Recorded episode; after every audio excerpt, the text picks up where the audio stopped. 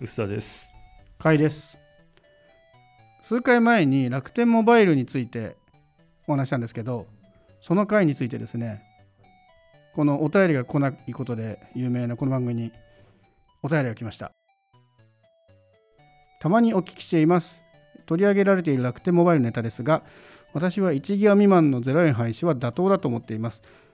やはりお金にならなければビジネスとして成り立たず長続きはしません。なお私個人はメイン回線を楽天に移しました。個人的な意見ですが大手3社と違って楽天はワンプラにこだわっていることとどんなに使っても上限がないという安心感を適切な金額で提供していることが自分に合っていると思っているからです。またお金取るっていう割に電波がつながらなすぎるという話も聞きますがそうした意見はお金払っていない人は言うべきではないと思います。プラチナバンドを入れていこうとする流れもあるでしょうがそうなってくると上限額がさらに上がるなどのサービス変更も出てくるんじゃないかと思っています。楽天モバイルは適切なサービスレベルとそれに対して発生するコストをきちんと天秤にかけてサービスにしてくれたんじゃないかなと思っています。日本の第4のキャリアとして末永く頑張ってもらうため一時的には契約者が減るでしょうがここは頑張りどころだと思っています。東京都マッシーさんからです。ありがとうございます。いやー暑いですね。でも基本あれですよね。薄田さんの言ってたポイントと一緒でぱりワンポインワンプランにこだわっているっていうところは楽天の良さだと思うんでこういうちゃんとした理解があるユーザーが残ると思うんで、まあ、結果いい気がしますね。やっぱ0円で使ってる人たちがいなくなるのは。絶対ね文句言われるけどもそれよりワンプランにこだわったっていうのは、うんまあねあの中でも面白いメッセージだなとは思ったんでそうあとね、前回の時にあんま触れてなかったんですけど、楽天モバイルのやっぱりいいところは、どんなに使っても、まあ、繋がらないって話もあるはあるんですけど、逆に言えば繋がる場所から出なければ、結構ホームルーター的にはすごいメリットあるんですよね。あの楽天モバイル自体にはホームルーターっていうハードルはないんだけど、家の中で光回線が来ないみたいな人が、もうじゃあ 5G とか LTE でいいやみたいな人が使うって意味でも、結構キャリア書面白いんで、海外のインタビューかなんかに答えたって話だと、2022年後半ぐらいにホームルーター出すみたいな話もあるらしいんで、はい結構ホームルーター的な狙い方をすると、ドコモのホームルーターはまあなんだかんだ高いんで、3000円上限というこのやり方は結構面白いんじゃないかなと思いますね。そうですねで基本的に僕もまあ楽天を応援していて、ダイヤのキャリア頑張ってほしいと思ってるんですけど、まあちょっと1個だけ突っ込みどころがあるかなと思うのは、電波がつながらすぎるっていう人は、お金払ってない人は言うべきじゃないって言うんだけど、多分ね、使ってるから電波つながらないって分かるんで、使ってる人なんですよね。つながらないっていう人は。で、現実問題、やっぱりまだ穴が多いのは、確かは確かですね。まだあと、そこ本当にコストとのバランスだと思うんですけど、とはいえね、まあ、いろんなキャリアも最初はなかなかつながらなかったし、ドコモだってね、3G、4G 始めたときは、全然つながらなかったんで、まあ、結果、これで0円の人がいなくなることで、割と経営が安定するっていう話もあるのかなっていう期待もあるんで、楽天モバイルはね、あの我々的にはすごく応援してるんで、頑張っていただきたいと思います。改めてお便りありがとうございました。ちょっと IT ネタつながりということで、最近大きいイベントとして、はいアップルが WWDC というイベントを行いまして、これもあれですね、先日、Google I.O. のイベントについても話しましたけど、同じように開発者向けのイベントですね、アップルのね、ね WWDC は。で基本的には、まあ、ソフトウェアとか、まあ、エンジニア向けの話が多いんだけど、まあ久々にここで新しい MacBook Air と Pro が出てきたっていう。どうですか、これ、吉田さん？えー MacBook Air M2 搭載か本当に出るんだと思いましたね噂はありましたしね、ねずっと M2 は出るうん出るって言っ M2 て、って言われてねでまあ、実際、僕、これも秋ぐらいかなと思ったら、あうん。こんな早く出すんだそう7っていうのは思いました月っていうのはね出てもねもうちょいかかるかなと思って多分ね9月とか10月とかかなと思ってたけど割と早いんですねっていう。ねこれでもね出て思い出したのがうん。最近 M1 を買ってロジックを入れてた甲斐さんなんですけどそうですね。どうなんですか？M2 が先そうだから買ってたじゃないですか。お鋭い指摘。どうですか、これはね、結果オーライですけど、うん、買っといてよかったなって思いましたね。えなんで？はい、これそもそもまずそのえ今回出てきた新型 MacBook Air の特徴としては、まあ、M2 プロセッサーっていう今まで M1 と呼ばれていたプロセッサーに対してまあ後継モデルでちょっとスペックが上がっているプロセッサーを積んだというところが一番の違いなんですけどデザインも大きく変わって十何年ぶりでしたっけ？MacBook としてデザインを変えてきた。でスペック面で言うとMagSafe。今までずっと MacBook Air は USB-C で充電してたんだけど MagSafe がついたんで充電は MagSafe でやって USB-C Thunderbolt の2ポートはそのままデータ通信が使える。っていうところが大きなメリットなんですけど何が一番辛いってその円安の影響で結構なお値段になっちゃったんですよね。で M2 搭載 MacBook Air の安いモデルが16万4800円。で僕が買った MacBook Air は、まあ、メモリ増やしたんでちょっと高いですけどメモ同じメモリ8ギガのモデル比較すると10万円台だったんで、はいはい、10万円差分10 6万円？11万円以下ってことですよね。そうですね11万円以下だったので、うん。ざっくり6万円ぐらい違うんですよね。これ6万円の違いでデザイン変更ちょっぴりスペックアップMagSafe でお金出すかっていうと出さないなと思いました。ああしかも今回あれですね、このタイミングで、えー M1 の MacBook Air も値上げなんですよね。そうなんですよまあ、13万4000円からとかになってるんで、そこそこ上がってますよね、多分。そうですね僕の買った時は10万円台だったんでこれもだから3万円ぐらい性能変わったように上がってるんでこれはもう完全に結果論ですけどいやあの時買っといてよかったなって結論に至りましたねえでも、M2 出ちゃうのって思わなかった？ちょっと思いましたでも。あ朝起きて。はい。あ M2 で出上がったっていうのは ちょっとね刺さりましたよ。うん。で読んでこう大丈夫。落ち着け落ち着けって思いながら読んでてああなんだ俺勝ち組じゃんって言ってほっと胸をねなで下ろしましたけど。正直今から買う人にとって確かにスペックアップしてるとは言うものの言うほどじゃないんですよね。その何倍もっていうほどではないしデザインも新しいですよ。そうですねその薄いですよ。あえて言うのはそのデザインなんだけど、うんでも重さもそんなに軽くなってないですよねはい。1.24キロだからすごく薄い写真とかが出回ってるんですけど重さそんな変わってないなっていうね見た目と MagSafe にこだわらないんだったらちょっと正直コストパフォーマンス値段のことを考えたら今からおすすめなのはまだ旧価格帯で Amazon とかで売ってる MacBook Air の M1 モデルもしくは Apple の整備済みモデル。まあ、でも配信するときに残ってないでしょ、多分。あーどうかな。残ってないと思そううな。頑張って探してみていただいて、まあでもそうですね。旧価格帯のところも多分価格もすでにこれはか書き換えてる可能性は高いんですけど、まあ、もしくは中まだ中古とかでやる方がパフォーマンスはいいかもしれないですね。これメモリ16ギガにするだけでさ、19万2800円とかなんですよね。ストレージを増やすと20万を超えるっていうね、かなり、いやね、安いっていうイメージだったけど、普通にいい値段し結構いい値段しちゃいハイスペッましたねうクノートのん、価格帯に入ってきました、そうなんですよ。でまあ重さとか全然違うんだけどこれ16万クラスだったら Windows で割といい感じのゲーミング PC 買えちゃうんですよね、うん。まあもちろんこっちも値上がりする可能性は全然あるんですけど、円安の影響でなのでちょっと価格帯のメメリットもちょっとなくなってきたので、まあ Mac であることのメリットですかねもはやここまで来ると。あとちょっと面白いのが MacBook Pro も出たじゃないですか、はい。でこっちはデザイン変わってないんですよね、うん。昔のデザインのまま M2 だけ入れてってことはおそらく性能も前からそこまで変わらない。まあ、M2 分だけは変わるんじゃない、だから考えるとこのプロなんで出したんだろうっていう M2 が入ってる方を選びたいって人がいるんじゃない？うんまあそうなんでしょうけどね。逆にもうプロが売れなくなっちゃうんじゃないですか？あのある程度パフォーマンスが必要な人にとって、うん。でもあれですねこのプロってあの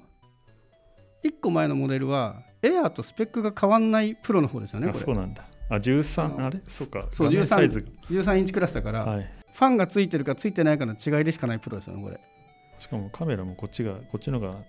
あれなんだよね。しょぼいんですよね。720p とか。フル HD じゃないんですよね。確かプロの方がメリットとしては、サンダーボルト USB が4ポートあるとかぐらい。あとメモリが結構積めるとかなんですかね。まあそこの用途でちょっとでもいいやつを買いたいって人なのかな。ちょっとねデザイン丸ごと旧タイプで出してきたのはちょっと面白かったですね。と、まあ、ハードも出てきたものの WWDC の本来の主役はソフトウェアなので、はい。ソフトウェアサービス周り。結構そっちは細かいのも含めて結構入れてきたんですけど細かいのも含めてっていうか細かいよね 今回。ねきまあ基本的に細かかったですね。あの大きなアップデートがそんなあったわけじゃないんですけどなんか気になるアップデートありました？中継見てたんですけども最初のにこう10 20分ぐらいずっとロック画面の話してるんですよ。iOS の。はいはいはいはい。なんかロック画面めっちゃ押してますよね。そんな重要ですかねいや確かにかっこいいんですよね、かっこいいしあのなんだろうバッテリーざあの i なんだ Apple Watch 風のバッテリー残量の出し方とかあなんか使うかもなと思ったけどそんなに押しますかっていうぐらいこう長々と話してたんですけども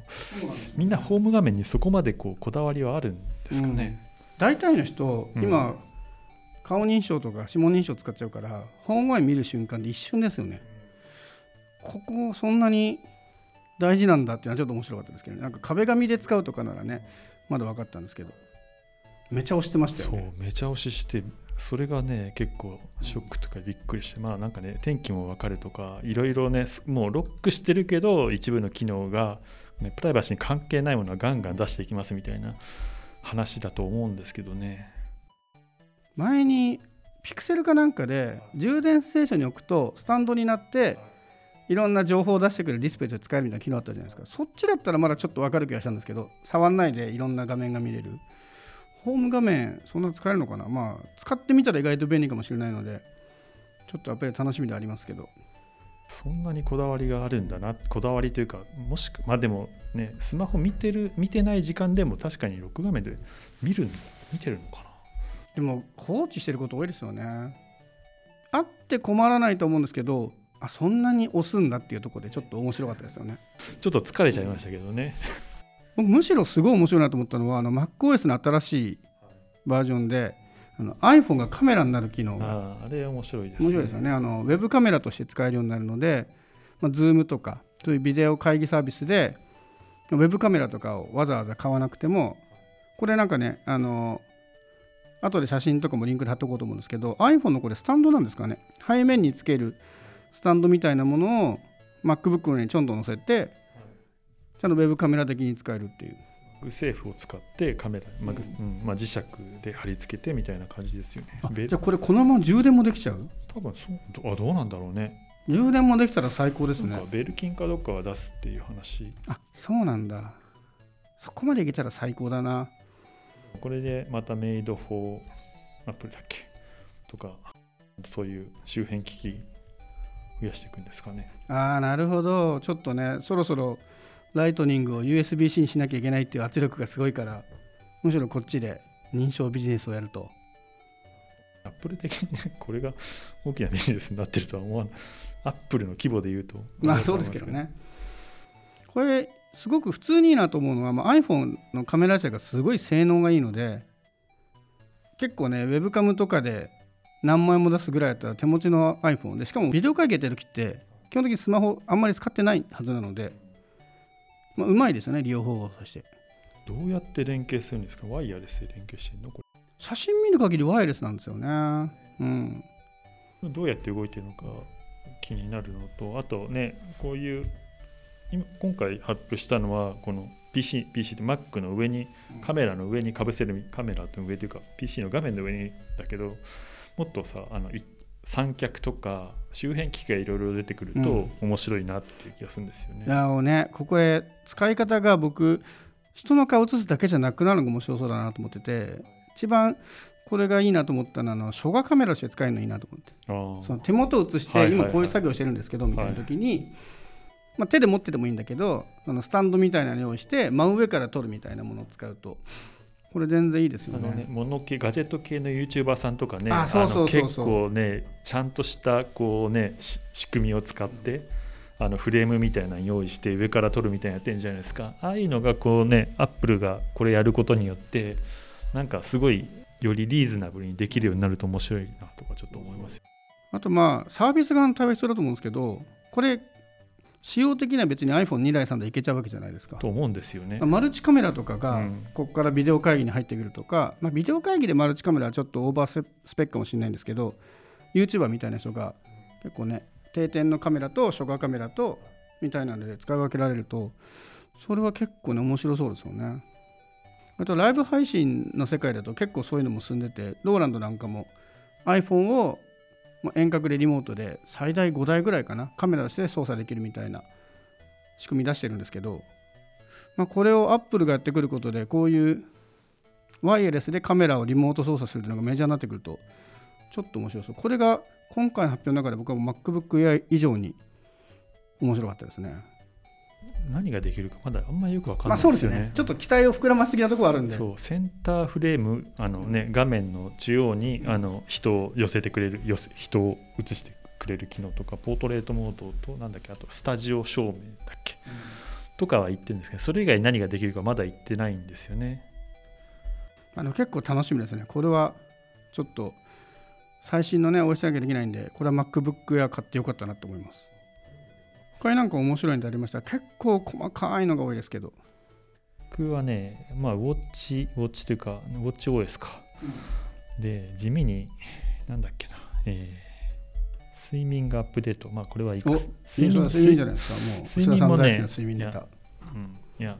今ね Google 側に Google フィットで撮ってるんですけどこれも、えー、と似たような、えー Google フィットじゃねえよ、えー、ネストハブか、ネストハブで Google フィットに貯めてるんですけど今回 Apple もなちゃんと睡眠ステージになって結構より細かい情報が取れるみたいなことを言ってるんでそれは結構気になりますかね。これでもアップローチつけたままつけたままなんですよね多分。だからそこがねもうちょっとどうにかならんかなっていうところはあるかな。あとね一番気になってるのはお薬アプリみたいなのがあるんですよね。服薬アプリか、はいはい。うん。で、えーお薬の時間ですよとか言ってくれるようになるらしいんですようんうね、ん。うん。でそれがまああの iPhone だけじゃなくてウォッチにもこうリマインダーが来るとか結構面白いなと思うのとああなるほどね。あと薬の管理って面倒まあ僕そんなに今は飲んでないですけども飲む時はやっぱりねあのそういうのがあると嬉しいっていうのと面倒くさいのがお薬手帳って最近ようやくいろんなアプリとか出てきましたけど薬局によって対応アプリが違ったりそもそも紙しかないとかあったりするじゃないですか。なんかこうまだこれ全然そういう話になってないけどこういうアプリであのお薬手帳アプリを代替するというかあるいは俺何飲んでたっけ昔みたいなのがこういうところで確認できるようになってほしいなってすごい思ったんですよね。なるほど確かにねなんかやね本当お薬手帳のアプリなんだっけ e パークとかなんかあとは薬局によっていくつか種類があると思うんですけどもそれは使えませんみたいなの結構あったりするんですよね。この辺うまくならないかなってちょっと思った。見ながら確かにこれがどのぐらいそういうところに解放されるかですね。そうそう。まあでもそういう世界になっていくだろうなって気はするんですよね。まあ確かにマイナンバーカードもねスマホに入れようみたいな時代ですからね。そう,、ん、そうそう。なんかそうなってほしいなって見ながら思ったのが割と印象的といえば印象的ですか？ね。僕今あの舌下免疫を引き続きやってるんで1日1回薬飲むんですよ。でやっぱり忘れちゃうんでリマインダーを毎日設定してるんですけどリマインダーってこう飲み忘れた時にあれどのリマインダーだっけってなるんですよね。こうやって日付できちんと管理できるのはやってることはただのリマインダーなんだけどちゃんと UI がこの日に飲みましたかとかあとは飲んでなかったらちゃんとリマインドをしてくれるとか。あの飲んだ飲まないがワンボタンでできるっぽい UI になってるんで、うん。それもいいかなって思いましたよね。だからこれちゃんとなると地味に便利そうこれ。そう。ねあのなんか介護とか遠隔のね介護じゃないですけども今日薬飲んだかみたいなこともできるようになるかもしれないなと思う。割と一瞬だ 紹介は一瞬だったんだけど、えいいじゃんこれって思いましたね。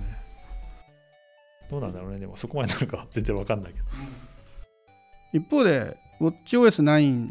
にアップデートしたことで結構昔の Apple Watch が切られて Apple Watch 3が今回アップデートの対象外になっちゃいましたね。あの今のところ Apple Watch って最新モデルかアップローチ SE っていう、まあ、そこそこ機能はあるけどまあまあ安いのととりあえず安さ重視の Apple Watch 3っていうのがあったんですけど、まあ、3がなくなったことで一番安いのが Apple Watch SE のまだ3万円台のものになってきたっていう。でこのアップローチ9が出るまでにさらに安いのが出るのかどうかというのと出たところでこの円安が続くと結局3万円台のが出てくるんじゃないのっていう気もするんでちょっとどうなるか分かんないですけどこうやって機能を結構重要視してるんでもう安かろう版はなんか出ない気はしますけどね。SE ぐらいのものはちゃんと使ってくださいになるのかなという気はしますけど、ね、シリーズ3って5年前でしょ、うん、まあそれはサポートなくなっておかしくはないですよね。時計と考えるとおかしいですけど。あの値段感でもう一個出してくるかでいうとそこまでスペック下げるよりは今機能の充実度でいうともう iPhone より Apple Watch のが新しい機能どんどん来てるじゃないですか。それを享受するためにはあんまりスペック下げるわけにいかないですからね。まあ、あとは SE2 っていうのが出てくるかどうかぐらいですかね。これが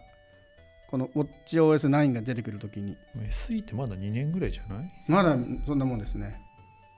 まあ最新モデルはかけ出てくると思うんでそのほどほどの値段で手に取りやすいモデルに、まあ、本気で突っ込んでくるかどうか、まあ、ちょっと気になりますけどね。でも今回あれなんですね。iOS も、えー、iPhone7 が切られたのか、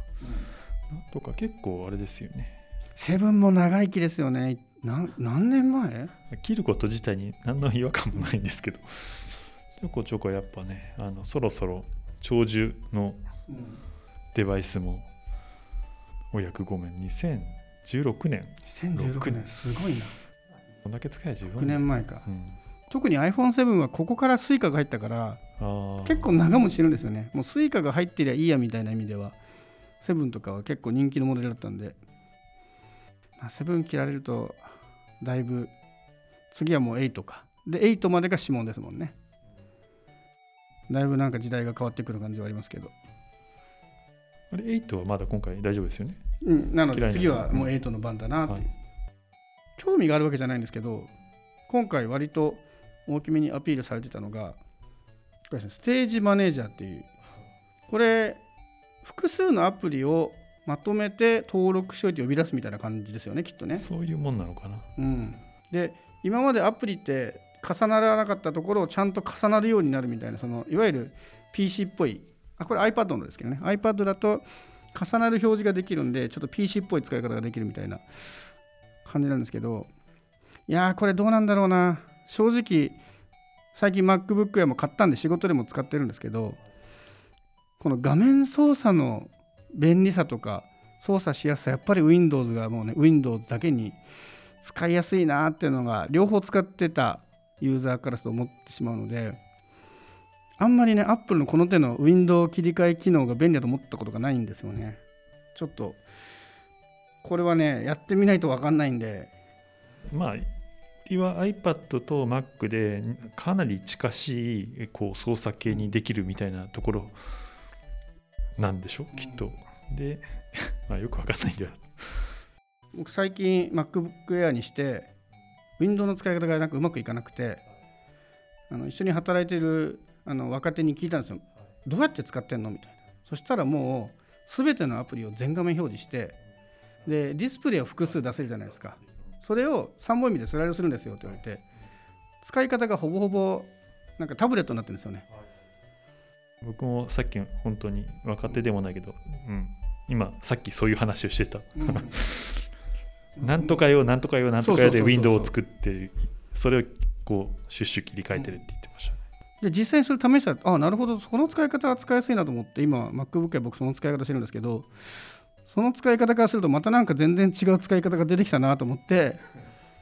であれよくわかんないよね、うん、ステージマネージャーよくわかんないよねって話をしたさっき。ああなるほどねやっぱりみんなそう思ってるんだな。これだから使ってみてどうなのかな。やりたいことはなんとなく分かったんだけど、あの全然腹落ちしてないんでなんか、うん、これすげえぜって言ってる人がいたら教えてほしいんですけどね。そうですね。ちょっと僕もこれあれですよね。なんか登録したら使えるんですよね。もうすでに出てるから。ちょっとねプレビュー版とか試してみたいなとは思ってますけど。ちょっとこれはだから出てみてからちょっと触ってみたくはある。その今のところ便利そうじゃないんだけどっていう意味では iPhone のホーム画面と一緒ぐらいの興味興味度ですけど。いやでもホーム画面でロック画面は絶対使うからあの 関係あるなと思う。これ関係あるかなって気がしてるね。まあでも使わない気がするんだよな。なんか Mac のそういうウィンドウ周りの機能があんまり便利ではない感じはしているので、まあね、かなり機能盛りだくさんでしたけど。肝としてはもうやっぱり iPhone のカメラですかね。全部を通してもこれから楽しそうだなっていうのはそこですかね、うん、ああと1個あれだ。通知が下になるっていうあの iOS で。お通知が下になるっていうことですか、はい。はい、それはいいですね。サファリとかももうすでにボタン類が下に来てますもんね。あれは僕もね基本的にボタンは下にあってほしい派なんですごくあの全部が下に来るのはいいんですけど今過渡期だから難しいですよね。とはいえウェブサイトの操作ボタンは上の方にまだあってでスマホの操作は下に来ると結局指のバランスが悪いんでブラウザーとかもねウェブサイトもどんどんこれに合わせてスマホになったら下にしてほしいんですけど。割と下にね寄せてきたところも結構増えてね、下が使いやすいかっていうとそうでもないみたいなところもなるほど。でも上は届かないんですよねそもそもね。物理的に届かないから あとは違和感になれるかどうかなところもある気はしますけどね。ねなんかダブルタップするとかねフリックで上の画面を下からとかいろいろみんな工夫してるけど多分ねあの大きく使い勝手は変わりそうな気はしましたね。ちょっとねいろいろ楽しみですけど、まあ、とりあえず僕は MacBook Air を買っておいてよかったということで今回の WWDC はもうそれで気持ちがいっぱいです。